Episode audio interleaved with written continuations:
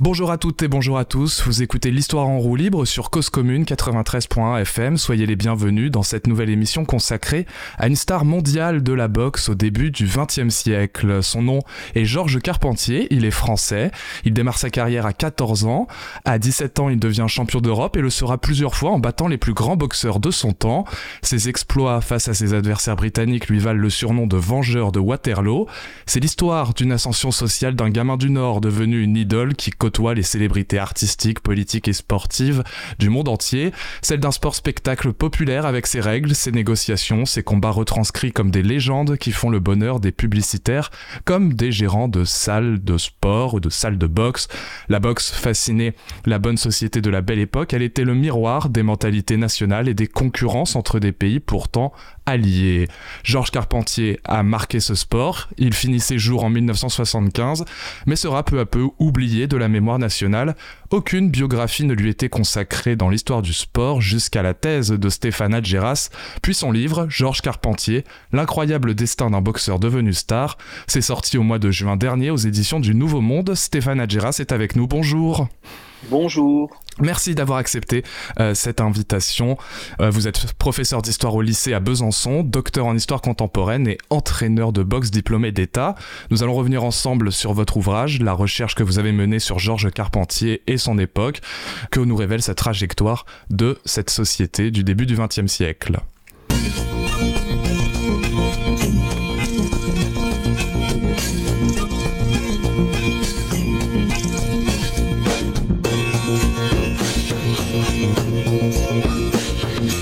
Thank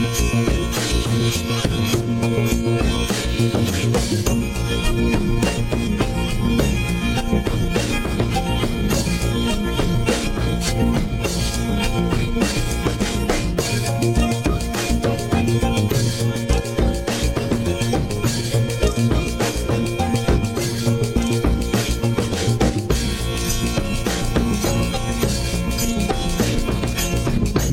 Cette histoire par une archive du journal L'Excelsior daté du 25 octobre 1911. Il est écrit Georges Carpentier est réellement un grand boxeur, c'est ce que déclarent tous les journaux anglais qui enregistrent la victoire de notre compatriote. Le champion de France des poids mi-moyens a gagné son match face au champion d'Angleterre Young Joseph.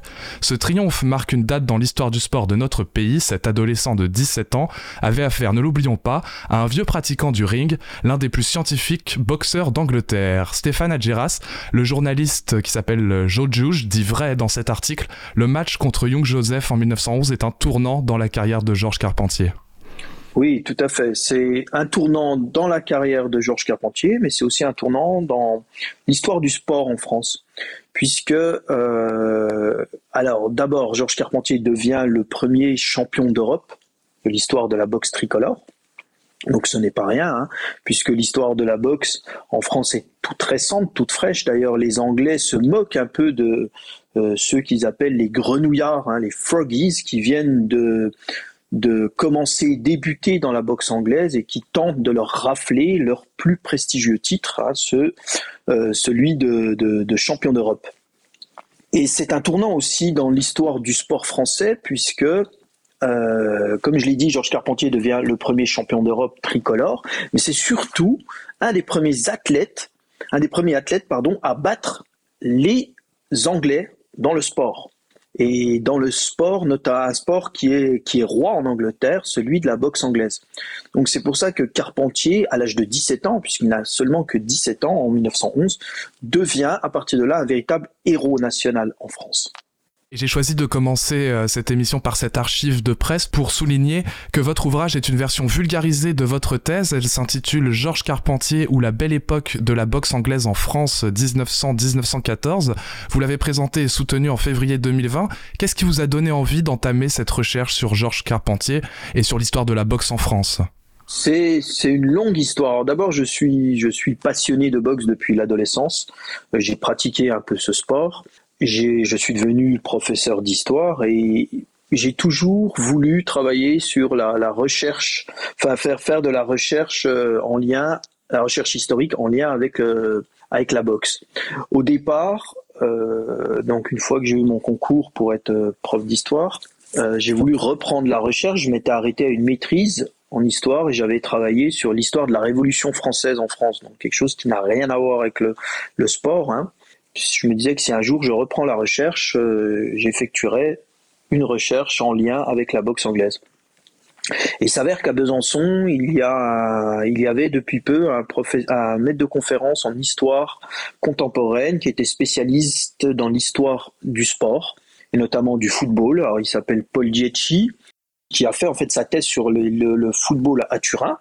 Donc y a un historien du sport, il y en a très peu en France, hein, parce que pendant longtemps, le sport a été perçu par les historiens comme une sorte de sous-culture alors que les anglo-saxons, les historiens anglo-saxons se sont très tôt intéressés à l'histoire du sport, en France, on a laissé ça aux sociologues, hein, comme si ce n'était pas assez noble, euh, ça manquait de noblesse, que enfin le, sport était un domaine qui manquait de, noblesse.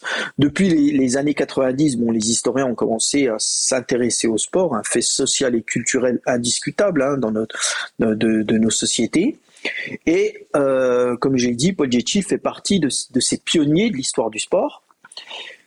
Il m'a euh, aiguillé, m'a conseillé. Donc moi, au départ, je voulais travailler sur la boxe et les représentations politiques. Donc j'avais les idées en tête, j'avais Mohamed Ali, j'avais euh, Primo Carnera, le boxeur instrumentalisé par Mussolini, Max Schmeling, un boxeur qui a été instrumentalisé par les nazis. Et puis, euh, Paul Gietchi me disait que chaque fois qu'il euh, effectuait ses recherches sur l'histoire du foot, il tombait sur Georges Carpentier. C'était une figure omniprésente. Et qu'il fallait... Dans ses archives de presse. Exactement, principalement dans les archives de presse. Hein. Bon, moi, en tant que passionné de boxe et aussi féru d'histoire, je connaissais Georges Carpentier, notamment pour son match du 2 juillet 21 contre Jack Dempsey. Euh, j'avais bien sûr de, j'avais deux trois connaissances hein, sur ce, personnage du sport français, mais rien de plus. Bon, je me suis, j'ai, écouté les conseils hein, de mon, mon, directeur de recherche et je me suis lancé dans euh, les archives pour comprendre un peu qui était Georges Carpentier. Effectivement, dès mes premières fouilles, je me suis rendu compte que c'était euh, assez incroyable la, présence de cette figure, l'aura de ce, ce, boxeur au début du XXe siècle en France. Et bien sûr, ce qui m'interrogeait en tant qu'historien, c'est euh, comment une telle personnalité, qui était si célèbre euh, avant-guerre, après la Première Guerre mondiale aussi, en gros jusque dans les années 1925, encore célèbre jusqu'à sa mort en 1975, avait, enfin, a totalement disparu de la mémoire nationale. À partir de là, je me suis lancé dans des, recherches plus approfondies et ça a débouché sur cette thèse et ensuite cette euh, biographie de Georges Carpentier. Et oui, il est né en 1894 à Liévin et grandit dans le nord de la France. Euh, à quoi ressemble son, enfance? Alors c'est une enfance qui, casse un peu les clichés qu'on se fait du boxeur euh, qui est euh, nourri par la littérature ou le cinéma, c'est-à-dire le gamin qui a une enfance assez misérable et qui va se sortir de cette condition sociale par, la force de ses points. Donc c'est souvent ce qu'on nous présente au cinéma. Or, Carpentier a une enfance, même, même s'il vient d'un milieu très modeste, Hein, donc ses parents, sont, euh, son père est brasseur dans, le, dans les corons, hein, donc dans un milieu de mineurs, hein, le pays noir. Euh, sa mère est femme au foyer, bien évidemment. Il a quatre frères et sœurs, donc ils sont cinq dans la, famille. Et ses grands-parents cultivateurs. Et ses grands-parents étaient cultivateurs, tout à fait. Mais Carpentier vient d'un milieu, donc comme je disais, il est très choyé. C'est le petit chouchou de la famille, le ch'tio, on l'appelle. Et ça, ça va lui permettre d'acquérir un équilibre indispensable, à mon sens, à la fabrication du champion.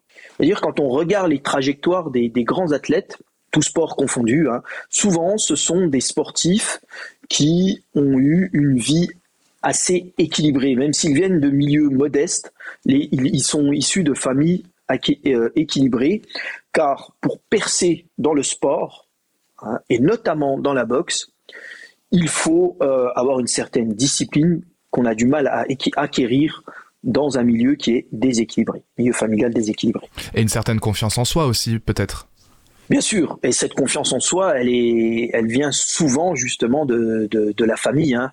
Ouais, d'une famille aimante qui vous encourage et qui euh, et, d'ailleurs euh, donc euh, il est ça aussi c'est assez incroyable dans cette histoire, c'est qu'il est repéré à 10 ans par celui qui deviendra son entraîneur et son manager et et que sa famille va lui faire confiance pour qu'il l'embrasse cette carrière de boxeur professionnel et c'était pas du tout une évidence pour pour la famille Carpentier. Oui, tout à fait. Euh, donc c'est son entraîneur qui deviendra aussi son manager, hein, donc François Descamps. Euh, rencontre Carpentier pour la première fois en 1906. Hein, donc Carpentier a 12 ans, François Descamps 29 ans. Et à partir de là, va se lier entre les deux une véritable histoire qui, euh, qui, dépasse le cadre sportif. Hein. Donc, euh, Descamps va devenir son manager, son entraîneur, mais aussi son manager.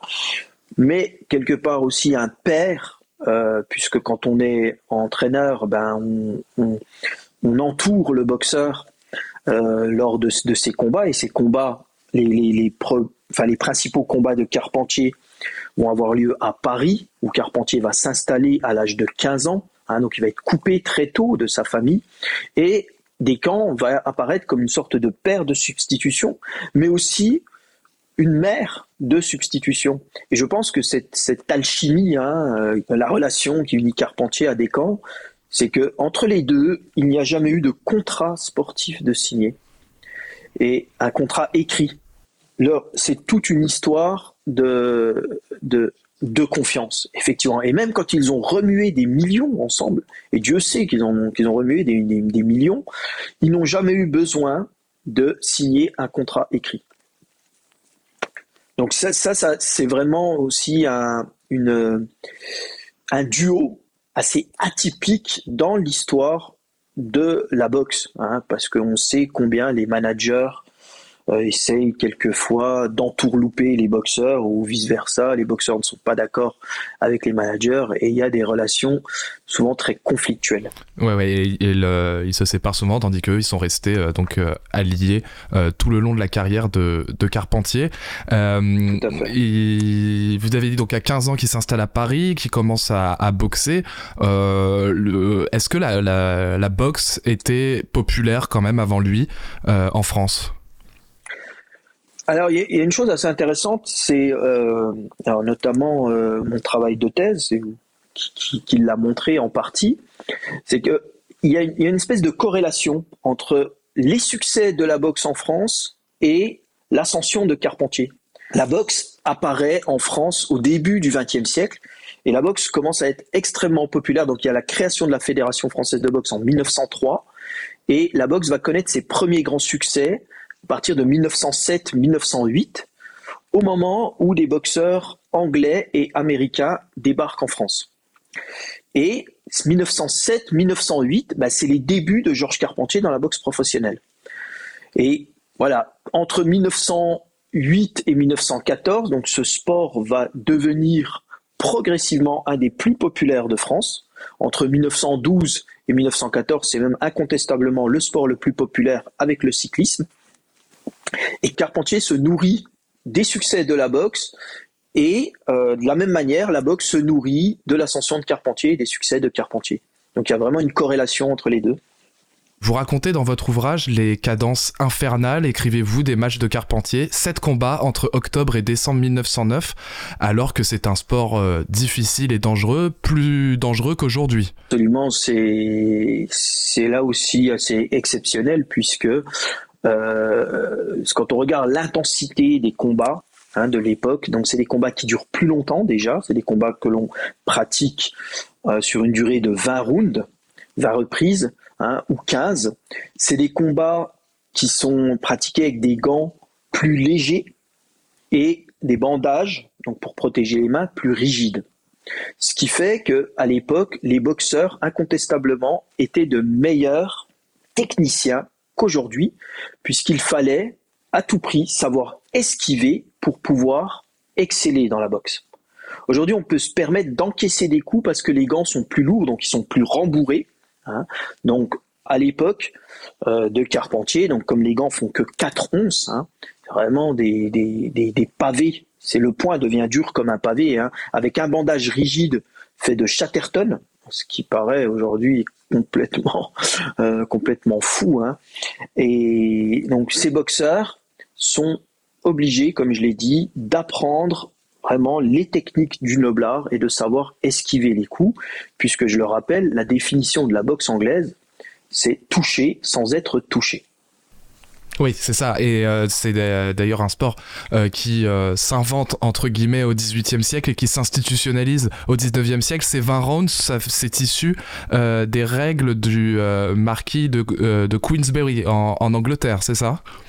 Absolument. Le marquis de Queensberry, c'est le, c'est ce marquis qui va prêter son nom hein, aux, règles qui sont en fait inventées par un, journaliste qui s'appelle John Graham Chambers et cet Anglais donc a besoin d'un parrain, ce sera le marquis de Queensberry, qui est un féru de boxe, hein, et qui va laisser donc son nom à ces fameuses règles qu'on applique encore aujourd'hui et qui euh, sont les règles que l'on connaît tous. Hein. Par exemple, la, règle du knock-out, le KO. Euh, si un adversaire, si un boxeur tombe et euh, ne se relève pas au bout de 10 secondes, il est déclaré knock-out, KO. Mais les règles du marquis de Queensberry ne précisent pas le poids des gants. Donc ça, c'est laissé aux organisateurs. les règles du marquis de Queensberry introduisent les gants, parce qu'on avait déjà les anciennes règles du XVIIIe siècle, donc qui sont les règles de Jack Broughton, les règles de Broughton, hein, puisque la boxe anglaise a été codifiée pour la première fois en 1743. Donc c'est un des plus vieux sports codifiés en Angleterre.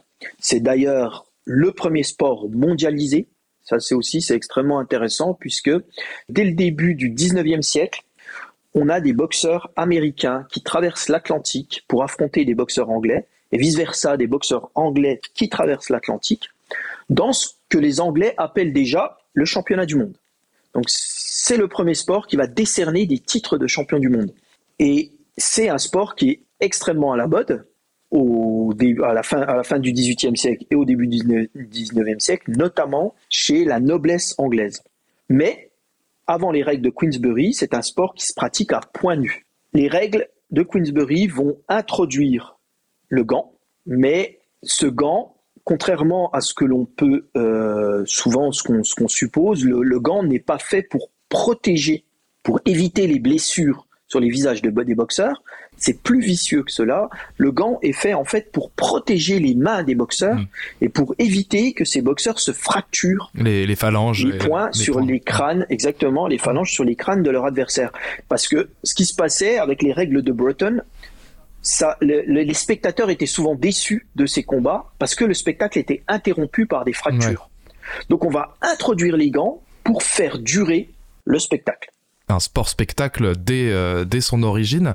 Très vite, Carpentier euh, commence à, à, être connu et, à, à, devenir une célébrité et même par-delà euh, par-delà les frontières puisqu'il va être invité en Angleterre pour affronter les, les boxeurs anglais. Est-ce qu'il est au départ euh, moqué pour son jeune âge, euh, ce qu'on ne prend pas très au sérieux. Et euh, c'est aussi là ce qui fait partie de sa légende, c'est que sa jeunesse, enfin ses victoires malgré son jeune âge, en font des exploits qui impressionnent le monde de la boxe de l'époque. Absolument, tout à fait. Carpentier, en fait, il va au départ, donc la première victoire qu'il obtient sur Young Joseph, que vous avez cité tout à l'heure, donc en 1911, hein, lorsqu'il devient mm. champion d'Europe. Donc ça surprend les Anglais, mais alors il n'a que 17 ans, hein, c'est un adolescent. Les, Anglais sont surpris, mais ils sont très fair-play. Ils vont euh, admirer son style, ils vont se réjouir un peu de ses, qualités de boxeur, mais très vite, ils vont s'inquiéter de la montée en puissance du jeune Carpentier. Parce que, en fait, en 1911, donc, il tire le champion, du, le champion d'Europe des poids Walter, en octobre 1911, Young Joseph. Quatre mois après, les Anglais lui opposent le champion d'Europe des poids moyens. Donc Carpentier est en pleine croissance, hein. il grandit, il forcit, puisqu'il n'a que 17 ans. Le combat a lieu à Monte Carlo, et là, même chose, Carpentier expédie ce champion d'Europe, euh, le champion euh, anglais des poids moyens en deux rounds. On lui oppose le champion des mi-lourds, même chose, en 1913, il l'expédie très rapidement. Donc, pour les Anglais, qui je le rappelle, hein, la boxe est vraiment leur sport de prédilection. C'était c'est inconcevable qu'un Français puisse rafler des titres aussi prestigieux. ça, c'est quelque chose qui ne, ne pouvait. C'était une véritable humiliation pour ces Anglais. D'autant qu'il y a un contexte historique assez intéressant, c'est qu'avant la Première Guerre mondiale, l'Angleterre est encore l'ennemi héréditaire des Français. Et oui, c'est là où euh, j'allais euh, en venir. Quand on dit que c'est euh, le vengeur de Waterloo, Carpentier a cristallisé une concurrence entre la France et l'Angleterre encore ancrée dans l'opinion française avant la Première Guerre mondiale, alors même que ces deux pays avaient signé l'entente cordiale. Exactement. Et je pense qu'on peut comprendre la célébrité de Carpentier avant-guerre si on ne le remet pas justement dans ce contexte. Parce que c'est lorsqu'il rafle quatre titres de champion d'Europe, dont le dernier, celui de champion d'Europe des poids lourds face à un bombardier Wells, donc on est en, juin 1913, puis les Anglais vont organiser une revanche en décembre 1913. Chaque fois, il écrase ce géant anglais très rapidement. Donc là, ça participe bien sûr de l'exploit, puisque Carpentier est plus léger, hmm. plus petit que Wells, et il le bat. Donc ça, ça nourrit sa légende, hein, on va dire. Ça fait de lui encore plus un héros admirable. Mais le contexte est bien celui de l'Angleterre, ennemi héréditaire. Donc Carpentier va être en fait, va redonner de la grandeur à la France. Et comme je l'ai dit, on ne peut comprendre cette célébrité si soudaine et si intense sans euh, ancrer Carpentier dans cette, grande histoire de France et cette rivalité franco-anglaise qui existe depuis euh, le Moyen Âge.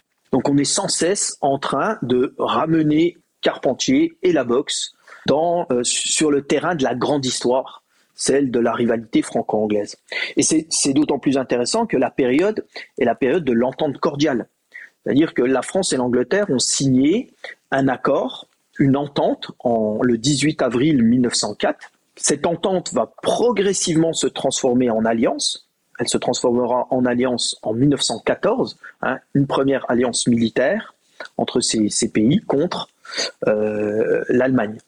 Mais entre 1904 et 1914, on est toujours dans cette rivalité qui progressivement s'estompe et Carpentier participe justement de ce, que ce qu'on pourrait appeler les forces profondes, c'est-à-dire des forces qui sont un peu pas, trop des forces qui ne sont pas visibles, mais qui permettent à ces deux nations ennemies de euh, retrouver une certaine entente et puis d'aboutir justement sur une alliance militaire. Parce que si Carpentier est le vengeur de Waterloo en 1913, lorsqu'il, enfin jusqu'en de 1911 à 1913, hein, lorsqu'il terrasse les meilleurs représentants de l'école pugilistique britannique. Après 1913, donc 1914, quelques mois avant la Première Guerre mondiale, alors que les Anglais n'ont plus personne à lui opposer, ils vont finir par l'admirer Hein, ils vont l'accueillir même en, juillet 1914. Le 16 juillet 1914, Carpentier est accueilli par 10 000 Londoniens à la gare de Charing Cross avant son affrontement contre l'Américain Gunboat Smith. Gunboat Smith pardon. Donc cet affrontement a lieu le 16 juillet 1914 et Carpentier, lors de son arrivée, il est comparé justement à un homme politique hein, par la presse anglaise et notamment le Times qui s'étonne de cette célébrité, d'autant que ce champion est un Français. Et alors, avant de faire euh, une, euh, une pause musicale, donc on parlait de euh, la dangerosité et de la difficulté de ce sport dont vous avez souligné que les gants ne servent pas à se protéger, mais en tout cas à ne pas se briser les mains.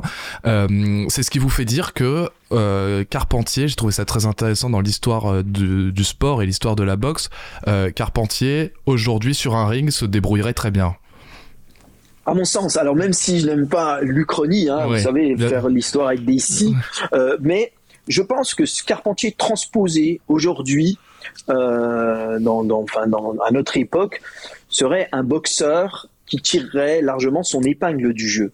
Mais ça, c'est valable pour tous les boxeurs du début du XXe siècle. Alors pourquoi? Parce que c'est euh, la boxe est peut-être un sport, un des rares sports, voire peut-être le seul sport qui est régressé techniquement comme on l'a dit tout à l'heure, hein, ces boxeurs du début du XXe siècle étaient habitués à concourir sur des matchs qui duraient 20 rounds, avec des gants plus légers, des bandages plus rigides. Mm. Donc forcément, ils avaient des développé des techniques peut-être plus aiguisées que les boxeurs contemporains.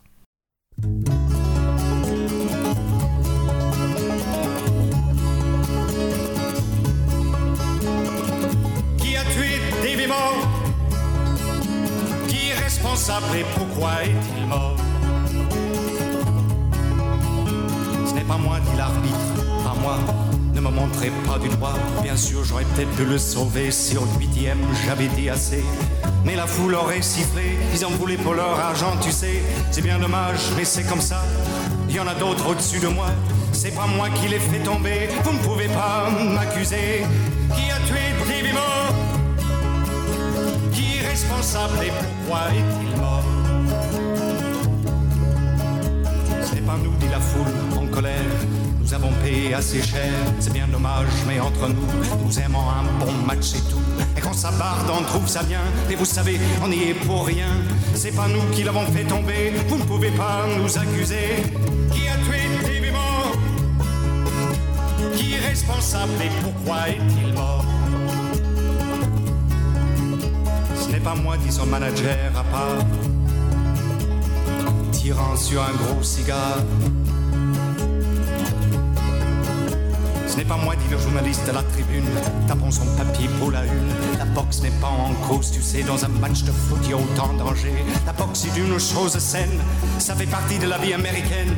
C'est pas moi qui l'ai fait tomber, vous ne pouvez pas m'accuser. Qui a tué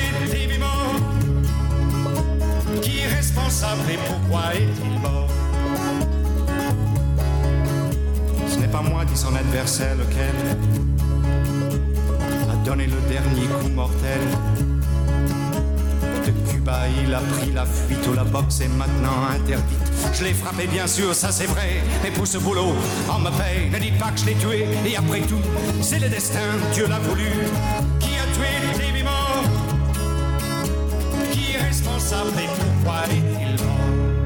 Cause commune, la voix des communs. C'était Qui a tué Davy Moore de Garem White, euh, et un titre qui résonne, hein, qui est comme un écho avec euh, ce dont nous parlons et l'histoire de la boxe. On est avec Stéphane Adjeras sur Cause Commune 93.1 FM, c'est l'histoire en roue libre. Nous parlons de euh, Georges Carpentier, l'incroyable destin d'un boxeur devenu star, c'est le titre de votre livre Stéphane Adjeras. L'apogée de la carrière de Carpentier est entre 1911 et 1914, donc il nous avons cité quelques victoires contre euh, des boxeurs anglais, mais aussi des boxeurs américains. C'est une star internationale, puisque vous l'avez dit, même des, enfin les, euh, les, il est accueilli euh, en héros par des fans anglais. Et cela nous rappelle aussi qu'il y a toute une économie de la boxe et qui brasse pas mal d'argent à cette époque. Il y a un lieu qui revient souvent dans votre livre, c'est le Wonderland, une salle, une salle de spectacle et une salle de boxe. La boxe attire un public assez aisé. Est-ce que la boxe est le premier sport professionnel à brasser autant d'argent.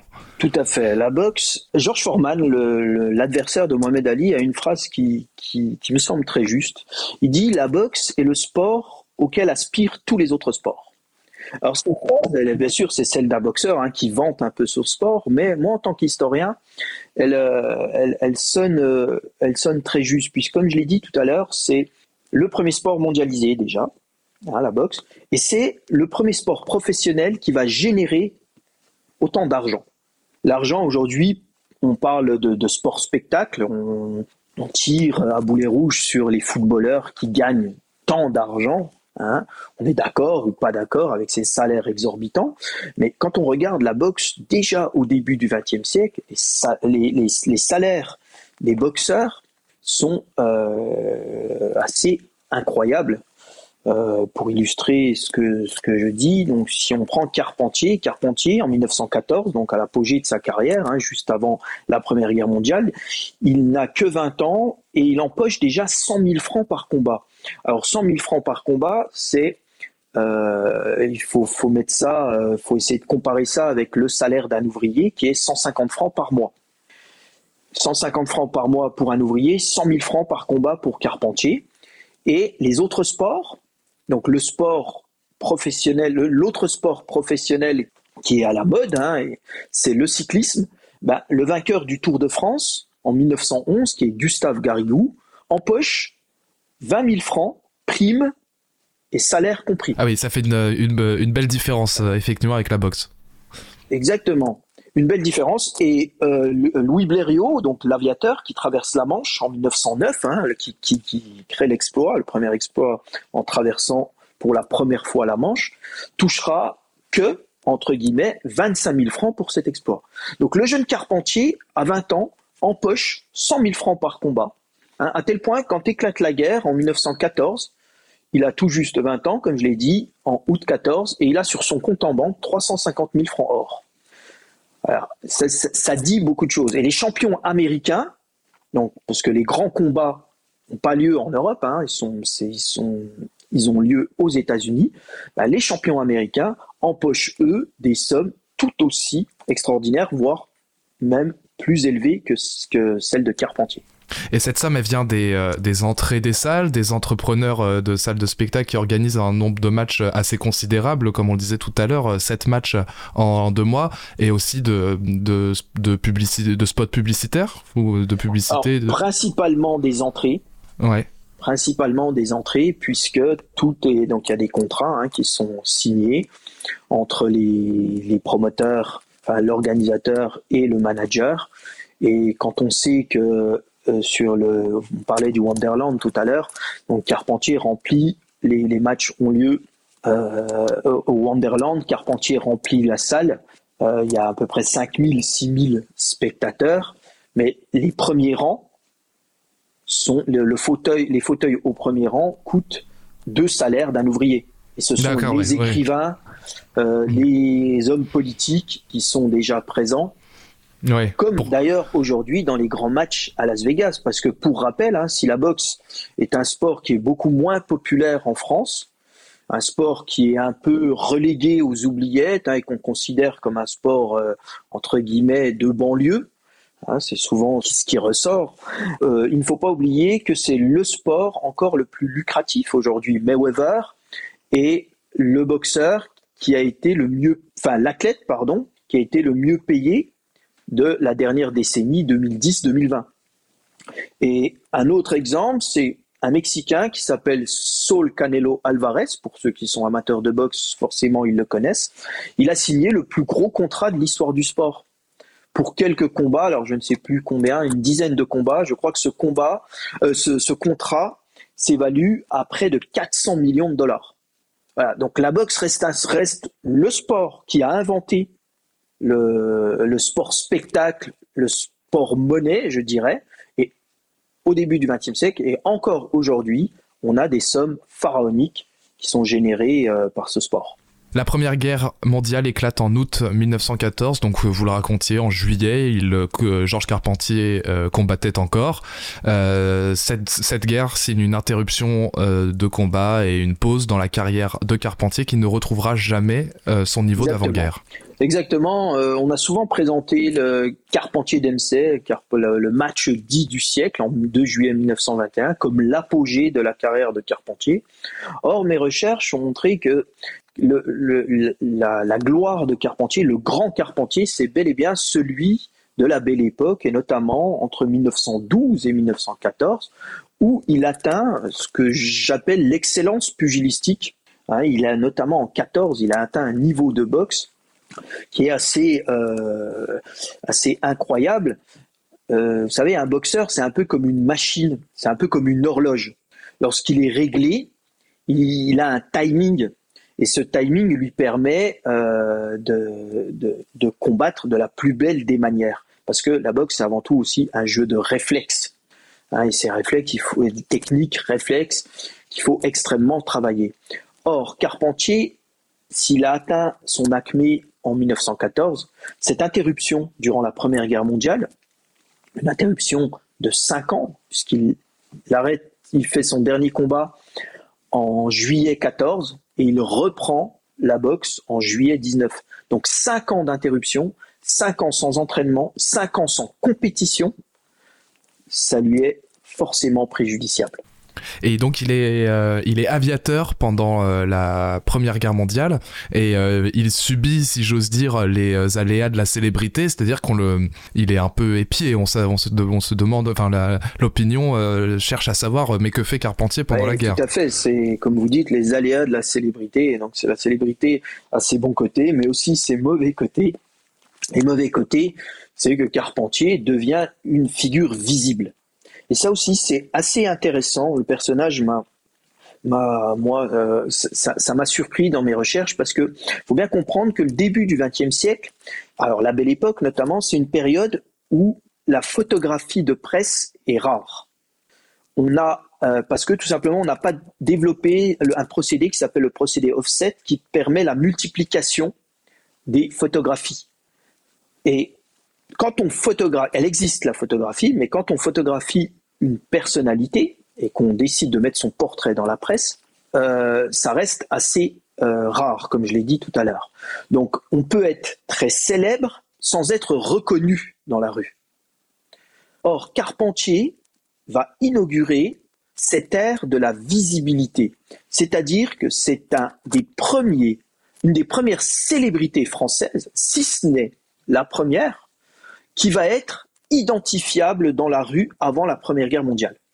Tout simplement parce que son portrait est régulièrement mis en avant dans la presse tricolore, mais aussi la presse anglaise. Carpentier est reconnu dans les rues de Paris et dans les rues de Londres. Et durant sa carrière, donc durant la Première Guerre mondiale, au début, quand il est sur le front, il est même reconnu par un Anglais donc son visage hein, est tellement familier que, que l'anglais va réussir à l'identifier avant même qu'il se présente. Et ça, ça me semble aussi extrêmement intéressant puisque, comme je l'ai dit, hein, euh, la célébrité devient progressivement au début du XXe siècle liée à la visibilité. Ouais. On peut le, le, reconnaître euh, très, très facilement et du coup, euh, bah, il, est, il ne peut pas se balader euh, incognito dans la rue de Paris ou même de Londres. Voilà, et, ça, c'est pour rebondir sur ce que vous disiez, qui me semblait très intéressant, c'est les aléas de la célébrité. C'est-à-dire que cette visibilité, le fait d'être reconnu, ben aujourd'hui, vous savez que les stars, quelquefois, ça leur est préjudiciable puisqu'ils n'ont plus de vie privée. Ils n'arrivent plus à avoir de vie privée. Et Carpentier va aussi subir cela. Hein, notamment après la Première Guerre mondiale, ce qui va l'agacer, hein, c'est de chaque fois d'être interpellé, interpellé.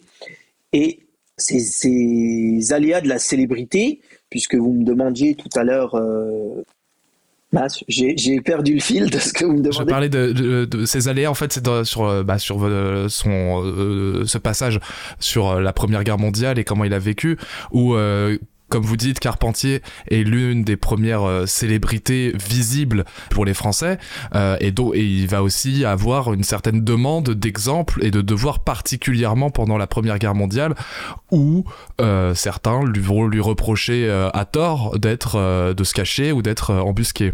Tout à fait, oui, voilà, c'était ça. Et donc, et donc ce sont là les débuts de l'exemplarité qui est demandée aux champions nationaux. Exactement puisque Carpentier est celui qui a triomphé des Anglais, puisque Carpentier est le héros national, il doit forcément s'illustrer pendant la Première Guerre mondiale.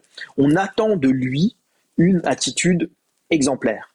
Or, au début de la Première Guerre mondiale, Carpentier est valeureux, va s'engager, embrasser une carrière d'aviateur, mais son problème, c'est qu'entre 1914 et 1915, ben, il faut le former déjà en tant qu'aviateur. Donc, il va très vite se retrouver dans, euh, un, euh, dans un lieu de formation où il n'a pas grand-chose à faire. Et il va euh, être chauffeur d'un capitaine et se permettre le soir de rentrer chez lui à Paris, puisqu'il n'est pas trop loin de la capitale. Et bien sûr, on va le voir dans la capitale. Et lui se reproche son attitude, mais on va aussi commencer à l'accuser d'être un embusqué. Donc très vite, bien sûr, il va réparer cela puisqu'il va euh, être breveté aviateur en 1915 et s'illustrer de manière très courageuse.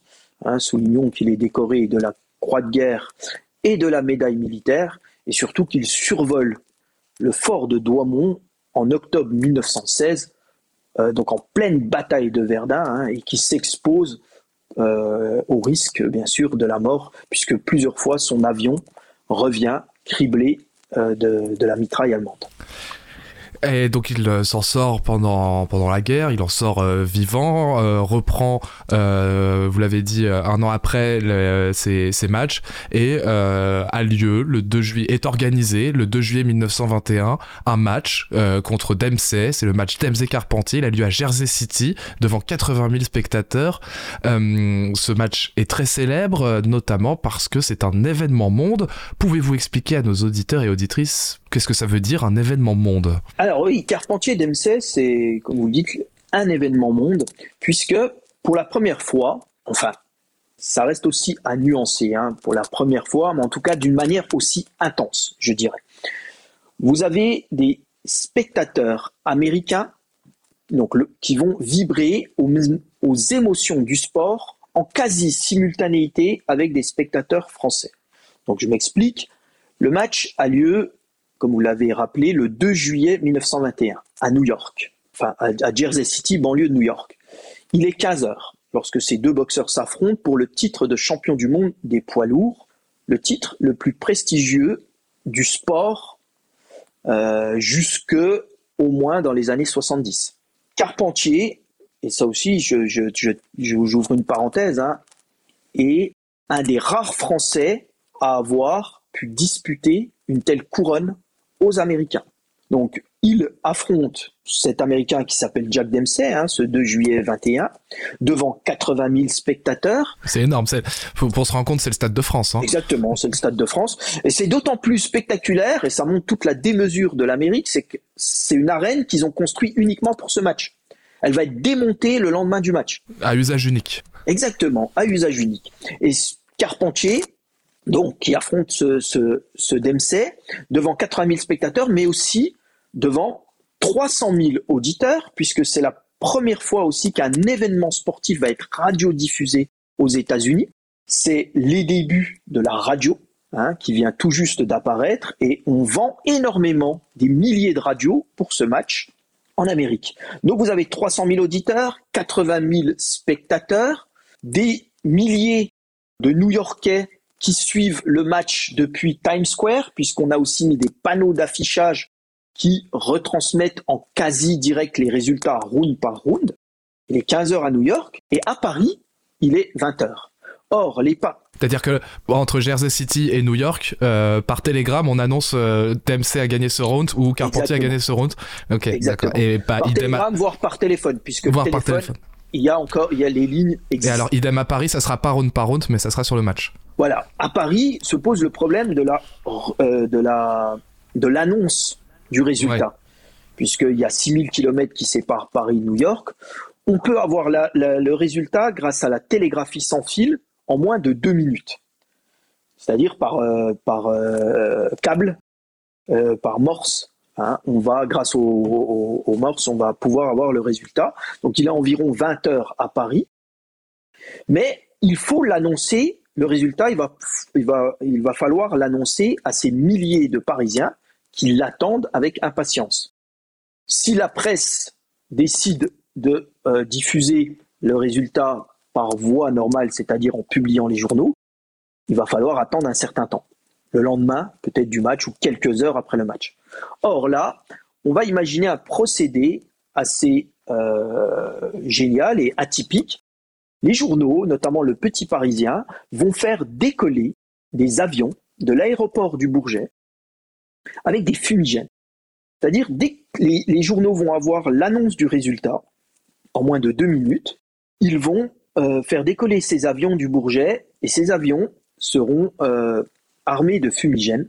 Telle couleur annonce la victoire de Carpentier, telle autre couleur annonce la victoire de Dempsey.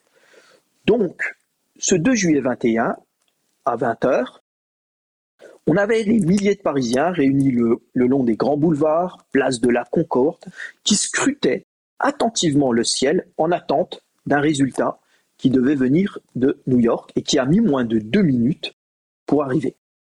Donc c'est un événement monde dans le sens où, je le répète, pour la première fois, vous avez des milliers de personnes à des milliers de kilomètres d'écart qui vibrent aux émotions ensemble, du sport et simultanément, en quasi simultané. deux minutes. Et ça, c'est assez exceptionnel. Hein. Oui, c'est assez exceptionnel. Euh, évidemment, comme vous l'avez dit, c'est euh, à nuancer. C'est pas exactement le premier. Il y a des prémices euh, avant, notamment par euh, bah, par le télégraphe et par par le nombre de plus en plus important de personnes qui assistent au à, des matchs de boxe. Donc on parlait de, des rivalités entre la France et l'Angleterre. Pour ce match-là, les deux boxeurs ont cristallisé également, ont été des allégories de leur nation. Comment ça se fait que la France et les États-Unis, qui ont gagné la guerre ensemble, qui étaient euh, alliés. Comment ça se fait que ce match ait fait jaillir des rancœurs et des concurrences internationales entre les deux euh, pays? C'est lié au contexte d'après-guerre. donc les, Français étaient les alliés des Américains durant la Première Guerre mondiale. Les Américains débarquent en 1917 en Europe hein, avec euh, cette, armée de Samis, hein, ce sont les soldats américains. Ils contribuent à la victoire, forcément, mais l'après-guerre donc le monde qui se dessine dans l'Europe d'après-guerre est un monde qui voit l'Europe ruinée, détruite, et une Amérique de plus en plus puissante et de plus en plus dominante. Or, la France a besoin de prouver à cette Amérique hein, qu'elle existe encore sur la scène internationale, qu'elle est capable de se battre, de triompher. Et Carpentier va donc endosser, une fois de plus, le costume du héros, du champion national, celui qui doit montrer, par le biais de ce sport qui est martial et qui est véritablement une allégorie de la guerre, combien la France et les Français sont valeureux et capables de triompher. Et sont encore debout après, euh, après la, saignée euh, de la guerre. Exactement, malgré la perte d'1,7 million mmh. de jeunes Français, les, les Carpentiers doit incarner l'honneur de la France. Donc ce match contre Dempsey dépasse le champ du sport. Hein. On le voit dans la presse de l'époque, notamment alors la presse française. Carpentier devient d'un seul coup le champion de la vieille Europe, le représentant de la glorieuse France, qui doit montrer à ces barbares d'Américains ce qu'est la puissance de la vieille Europe et de la vieille civilisation française. On va pas dire le, résultat, du match, euh, mais je pense qu'il est, qu'il est assez connu. Il y a donc ces mentalités euh, chauvines et ces euh, concurrences qui se cristallisent autour de Carpentier. L'histoire des matchs de Carpentier et de la boxe illustre aussi les représentations coloniales et racistes qui peuvent émerger lorsque le boxeur affronte des Afro-Américains comme Joe Janet et Sam McVie, par exemple. Ce sont les deux noms que, que j'ai retenus. Euh, plus tard, en 1922, donc après le match euh, contre, contre Dempsey, il affronte Battling Siki, un franco-sénégalais. Et c'est une triste euh, tâche dans, sa la carrière de Carpentier qui, a volé la victoire sur son adversaire. Faut-il. Et, cela a eu des répercussions politiques par rapport dans la France coloniale. Absolument, absolument. Carpentier a affronté donc depuis ses débuts professionnels, des boxeurs noirs américains, d'abord, et le grand Joe Janet, qui en 1914 était euh, une des stars de la boxe internationale, derrière Jack Johnson. Et il va euh, affronter aussi, donc chaque fois, hein, bien sûr, on est dans une France qui est celle de la colonisation. Donc ces boxeurs américains, même si ils sont euh, très bien accueillis en France, même si on les, euh, on les encense. Il y a toujours le cliché de l'homme noir. Donc souvent, ils sont présentés plus comme des noirs que comme des Américains. On les ramène à des origines africaines qui, qui sont euh, trop lointaines pour ces boxeurs qui viennent du nouveau continent. Mais quoi qu'il en soit, Carpentier, lorsqu'il affronte donc ce Battling Siki, qui est lui un franco-sénégalais, qui est un excellent boxeur, il faut bien comprendre que Carpentier est déjà sur le toboggan. Alors être sur le toboggan en boxe, être sur la pente euh, déclinante, hein, descendante, il est euh, déjà en fin de parcours. Il y a eu cette guerre qui a interrompu sa carrière, le sommet de, de sa carrière en 1914, puis il y a eu son combat contre Dempsey, et après son combat contre Dempsey, Carpentier a déjà des envies de retraite. Alors, il le dit dans la presse hein, clairement qu'il a euh, besoin de souffler, qu'il ne sait pas trop. Il a amassé des millions, il est extrêmement riche et il a envie de se retirer de la boxe. Vous savez, les boxeurs ont toujours du mal à décrocher parce que la célébrité, la notoriété est quelque chose de qu'il recherche constamment. Oui, et l'adrénaline du ring, j'imagine aussi. Et l'adrénaline du ring. Qui doit être une, belle drogue. Oui, tout à fait. Et c'est ce, ce Carpentier décide, il n'a pas il décide de reboxer à Paris en fait. Mais Carpentier mène une vie de débouche depuis son combat contre Dempsey, enfin une vie de débauche, hein, toute proportion gardée. En tout cas, il est plus dans euh, la concentration du sportif hein, et la, la, la, la, vie euh, du, du, moine boxeur. Hein, qui, qui, permet, voilà, qu'il avait avant et qui permet justement de euh, se maintenir à un haut niveau en boxe. Donc il fréquente Winston Churchill, il est, enfin, il est invité à des dîners mondains où il y a notamment Winston Churchill, où il y a les princes d'Angleterre. Et euh, lorsqu'on annonce ce match contre Siki, ben, Carpentier décide de reprendre l'entraînement. Il décide de reprendre l'entraînement, il sous-estime pas Siki, bien au contraire, hein, il connaît trop la boxe pour sous-estimer euh, Battling Siki, qui a un palmarès assez époustouflant. Mais donc on est en juillet 1922, et puis là, les managers, donc François Descamps, le manager de Descamps, de Carpentier, pardon, et Charles Ellers, le manager de Siki, vont s'entendre, vont s'entendre pour truquer le match. Alors on ne sait pas de qui vient euh, l'idée, mais en tout cas, ils vont s'entendre pour faire de ce match une sorte d'exhibition. Donc les boxeurs sont avertis, Carpentier est d'accord, ça l'arrange bien, parce qu'il n'a plus la même motivation qu'avant. Et Siki est lui aussi d'accord parce qu'il va empocher une belle somme. Donc, les 50 000 spectateurs du stade de Buffalo. Une pratique courante d'organiser euh, un, un, match dont l'issue est connue entre les deux euh, parties? Non, non, non, c'est très rare parce que justement, et c'est ça qui va, qui va, qui va poser problème, c'est que la boxe est un sport tellement sincère, c'est difficile d'arnaquer le public parce qu'on le voit très vite. Hein, le public, vous savez, les coups sont portés. Donc si vous c'est pas du catch, si vous vous amusez à ne pas porter les coups, vous, vous allez vous faire huer. Et un public, quand il y a 50 000 spectateurs qui ont payé pour voir un vrai match de boxe, ça devient dangereux de ne pas les, les satisfaire.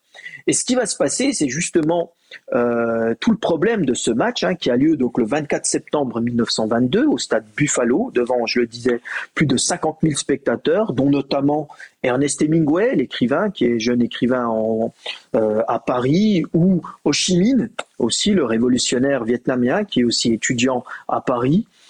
Euh, donc c'est parmi ces, ces, ces, ces 50 000 spectateurs, tous sont impatients de revoir le grand Georges Carpentier. Et euh, Carpentier, qui s'était, enfin, l'accord était signé ainsi. Les boxeurs devaient donner une sorte d'exhibition, donc faire semblant de boxer, puis à partir de la quatrième reprise, Siki devait se coucher.